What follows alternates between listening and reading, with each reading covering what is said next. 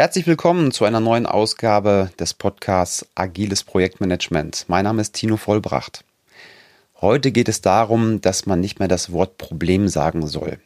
Das hat der ein oder andere bestimmt auch schon gehört. Ich gebe dazu mal ein paar Zitate wieder, die ich in meiner Laufbahn dazu gehört habe. Und nicht nur einmal. Ein Bereichsleiter hat mal gesagt, es gibt keine Probleme, es gibt nur Herausforderungen. Hm.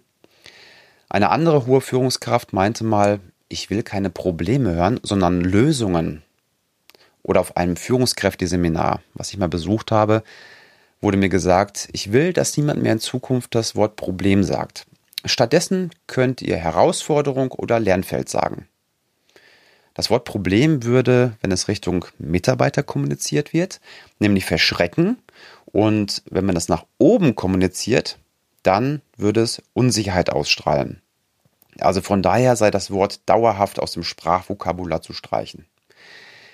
Neben Herausforderung, genau, gibt es auch das Wort Lernfeld, was gern genannt wird, oder was auch sehr beliebt ist, das Wort Thema.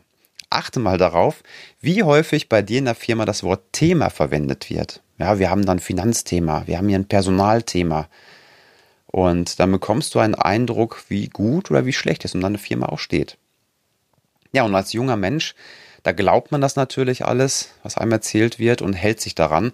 Deswegen habe ich auch das Wort Problem viele Jahre vermieden. Stattdessen gibt es dann ja auch schöne englische Wörter wie zum Beispiel Issue oder Impediment. Naja. Und jetzt könnte man vielleicht sagen, ach, das sind alles alte Kamellen. Heute in den agilen Zeiten, da ist das komplett anders. Ah. Deswegen habe ich gerade mal mein Keyword-Tool mit dem Wort Problem gefüttert. Also das bedeutet, mit dem Tool kann ich sehen, ich kann ein Wort eingeben und kann sehen, wie viele Menschen suchen nach diesem Wort bei Google pro Monat. Und danach, welche weiteren Wortkombinationen mit diesem Wort Problem werden als nächstes gesucht. Und ich präsentiere jetzt mal die ersten vier Plätze. Also, Platz Nummer eins Problem mit 33.000 Suchen. Ja, ist klar, habe ich auch eingetippt. Platz Nummer zwei kommt dann Probleme mit 15.000 Suchen. Platz Nummer drei Spanisch, El Problema mit 10.000 Suchen. Und jetzt kommt's, Platz Nummer vier also eine Kombination, zwei Wörter, Problem, Synonym mit 10.000 Suchen. Wahnsinn. Wahnsinn, wie aktuell dieses Thema immer noch ist. Auf Platz Nummer 4 steht nicht Problem lösen oder Problemlösungsmethoden. Nein, es steht im Prinzip da, wie kann ich ein Problem nicht Problem nennen? Das sagt es ja aus, wenn Menschen nach Problem synonym bei Google suchen. So, und das war Grund für mich, eine neue Podcast-Folge zu genau diesem wichtigen Thema zu machen, um mal aufzuklären, wo kommt eigentlich diese Abwehrhaltung zu dem Wort her und warum finde ich es wichtig, das Wort weiterhin zu benutzen. Stell dir mal folgende Situation vor.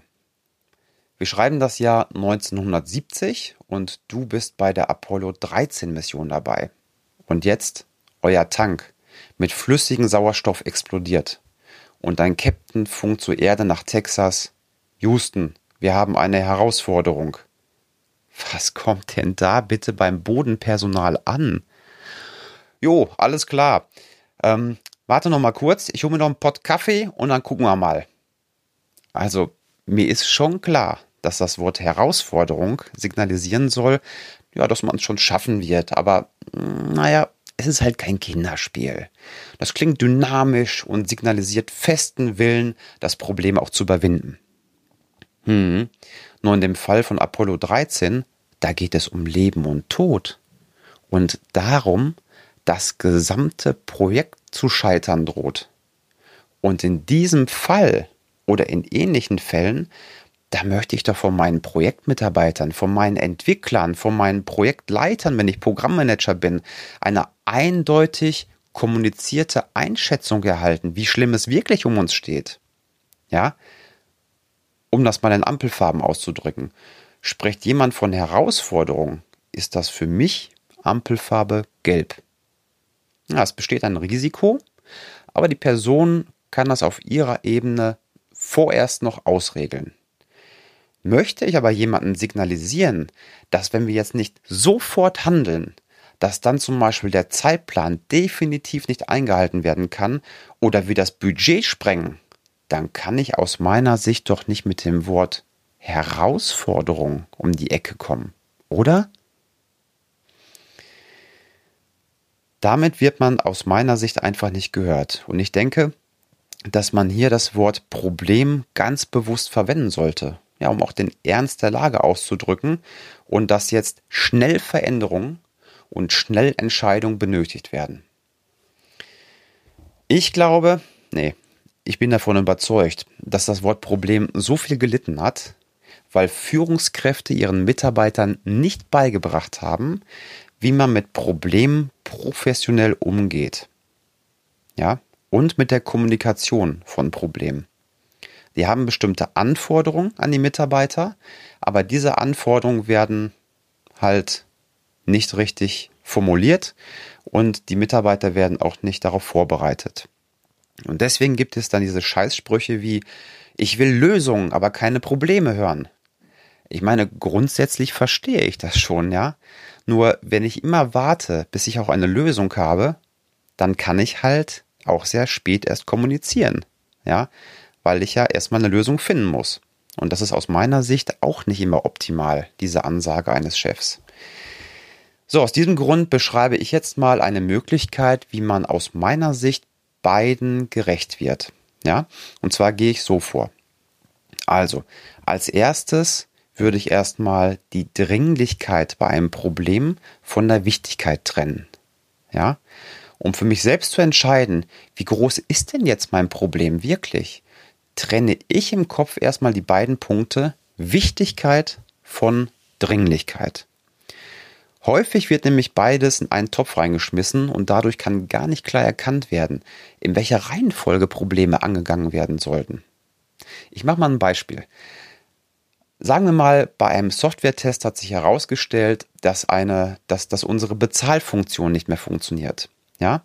Und der Test hat einen kritischen Fehler eingestellt. Jo, Wichtigkeit natürlich sehr hoch. Ist doch klar. Hey, die Kunden können nichts mehr bezahlen.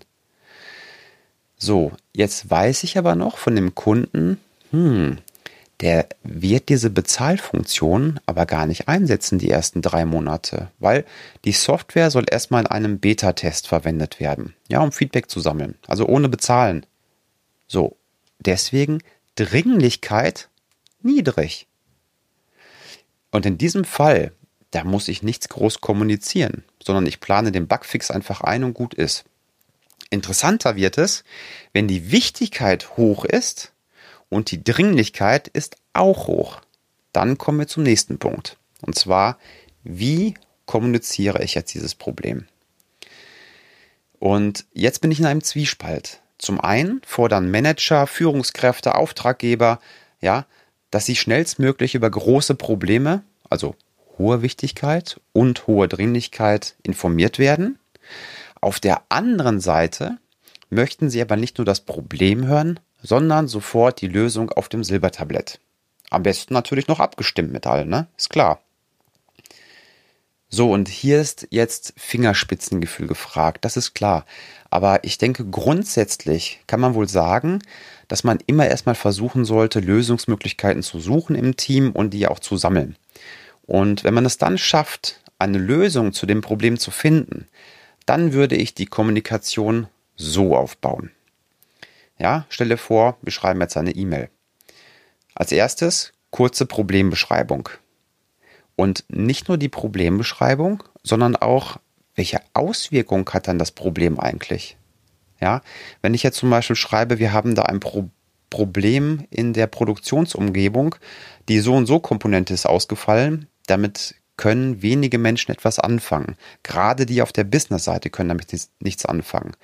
Deswegen die Auswirkung dazu beschreiben, wie zum Beispiel Komponente so und so ist ausgefallen. Das bedeutet, wir können keine Registrierung mehr äh, vollziehen. Keine Kunden können sich mehr registrieren, neu registrieren. Das ist das Erste. Das Zweite wäre ähm, Beschreibung des, der kurzfristigen Lösung, also wenn ich die gefunden habe, den sogenannten Workaround dann beschreiben, ja, was soll der beheben? Dann würde ich auch beschreiben, welche weiteren Schritte sind geplant, um diesen Workaround zu implementieren. Also der Entwickler so und so wird dann und dann dran gehen und ähm, wird Folgendes machen und dann noch beschreiben, wann der Workaround voraussichtlich abgeschlossen sein wird. So, die nächste Frage, die dann bei einem Manager im Kopf ist oder Auftraggeber, okay, ist ja schön, dass wir jetzt so einen Flicken haben auf der Produktion oder wo auch immer, aber ich möchte ja, ich möchte ja die richtige Lösung. Deswegen, damit die Frage schon erst gar nicht aufkommt, eine kurze Beschreibung noch zur langfristigen Lösung und ähm, wann diese umgesetzt werden soll, um diesen Workaround, ja, diesen Flicken wieder loszuwerden. Und mit diesen Infos zeigst du, dass du das Problem fest im Griff hast. Okay, das war die einfache Sache. Jetzt kommt es dazu, dass es leider auch Probleme gibt, die haben eine hohe Dringlichkeit, eine hohe Wichtigkeit, aber du hast dafür noch keine Lösung. Aber du weißt auf jeden Fall, ey, du musst das jetzt schnellstmöglich kommunizieren, auch ohne Lösung. Geht nicht anders. So, bei dieser Kommunikation, die sieht ähnlich aus, mit einer Besonderheit. Dort würde ich nämlich den Prozess der Lösungsfindung, den würde ich in den Vordergrund stellen, um zu signalisieren, hey, du hast zwar noch keine Lösung, aber du weißt schon genau, wie du zu einer Lösung kommen wirst. Okay. Das heißt, wir starten wieder mit der kurzen Problembeschreibung und mit der aktuellen Auswirkung, genauso wie bei der ersten Kommunikation. Und jetzt, anstelle der Beschreibung eines Workarounds, würde ich die nächsten Schritte beschreiben, die zur Findung eines Workarounds helfen sollen. Also, zum Beispiel Anruf beim Hersteller XY zur gemeinsamen Fehleranalyse, geplant ähm, heute Nachmittag 15 Uhr. Gründen einer temporären Taskforce mit Kollegen aus den Abteilungen X, Y, Z. Ähm, Kick-off-Meeting heute 16 Uhr. Ja, alles, was angedacht ist, um das Problem zu lösen, würde ich da reinschreiben. Auch das zeigt wieder Sicherheit. Ja, er hat das Problem noch nicht behoben und ähm, noch keine Lösung gefunden, aber er weiß ganz genau, ähm, wie man zur Lösung kommt. So, und dann ganz wichtig zum Schluss noch beschreiben, wann es das nächste Update gibt zu der Kommunikation. Ja, wann findet die nächste Kommunikation ähm, von dir zu diesem Problem statt? So, also, ich fasse noch mal kurz zusammen. Ich halte es für wichtig, zwischen den Wörtern Herausforderung und Problem zu differenzieren. Lernfeld benutze ich sowieso nicht, davon ab. Herausforderung entspricht für mich Ampelfarbe Gelb und bei richtig üblem Problem sollte man es aus meiner Sicht auch Problem nennen, damit die hohe Wichtigkeit und die hohe Dringlichkeit, damit die von allen erkannt wird. Bei der Kommunikation vom Problem würde ich immer versuchen, als erstes, wenn es möglich ist, die Lösung auch mitzugeben. Ja, nur es gibt manchmal Probleme, die muss man zeitnah kommunizieren und da hat man noch keine Lösung. Ähm, wenn das also der Fall ist, dann das Problem nennen und den Weg zur Lösung, den Weg zur Lösung mitliefern. Und was nicht passieren sollte, hey, Chef, wir haben ein Problem. Ich weiß auch nicht, was ich machen soll. Ja, sowas sollte nicht passieren. Ich denke zumindest diese zweite Option, den Weg zu beschreiben, wie man zu einer Problemlösung gelangen kann, das kann eigentlich jeder machen oder jeder kann das lernen. Wenn du dich an diese Best Practice hältst, dann wirst du aus meiner Sicht garantiert professioneller wahrgenommen und ähm, die wird wahrscheinlich auch Problemlösungskompetenz zugeschrieben. Also von daher aus meiner Sicht ein guter Tipp. Probier es gerne mal aus. Schreib mir gerne, wie es funktioniert hat. Viel Erfolg dabei. Mach's gut und bis zur nächsten Folge.